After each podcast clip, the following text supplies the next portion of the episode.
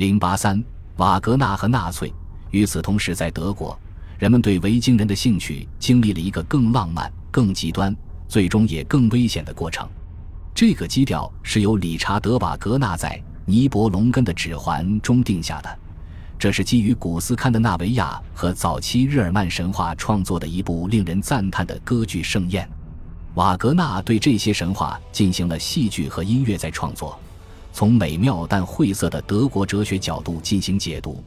他们对整个日耳曼民族有了新的宗教意义。齐格弗里德作为悲剧式的日耳曼英雄，在其将诸神和世界从贪婪、邪恶。毁灭性的宇宙中拯救出来时，注定会失败。他和热烈但自毁的情人女武神伯伦希尔逐渐得知，他们是沃坦选定的继承人，而沃坦既是世界精神的化身，又是神圣自然的地球母亲的化身。在观众看来，尼伯龙根的指环的整个表演是日耳曼精神的崇高展现。由巴伐利亚国王资助该剧在拜罗伊特剧院上演。一时成为盛况空前的神圣民族仪式。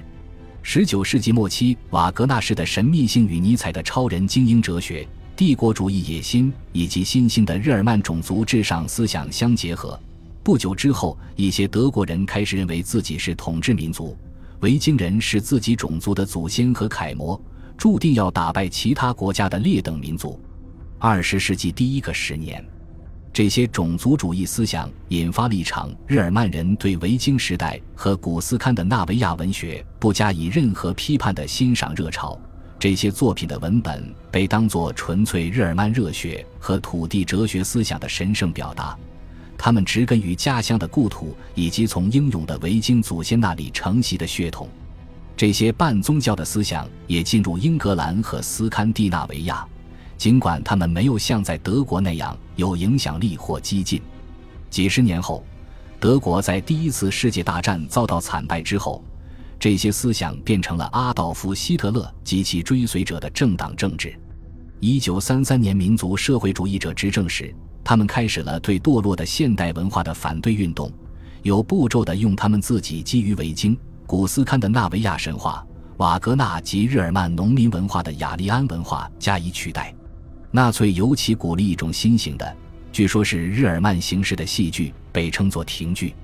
这是一种展示民族精神的大规模集体表演，表演者游行并集体唱诵政治口号，在看起来很像萨加里北欧农场主举行庭会议地方的宏伟户外剧场演出。在德国占领挪威和丹麦期间，纳粹尤其急切地把维京人用在他们的政治宣传中，比如。一支在挪威志愿者中招募的臭名昭著的纳粹士兵军团，就取了维京人的名称。这个军团在战争末期被派遣到东部前线来对抗苏联。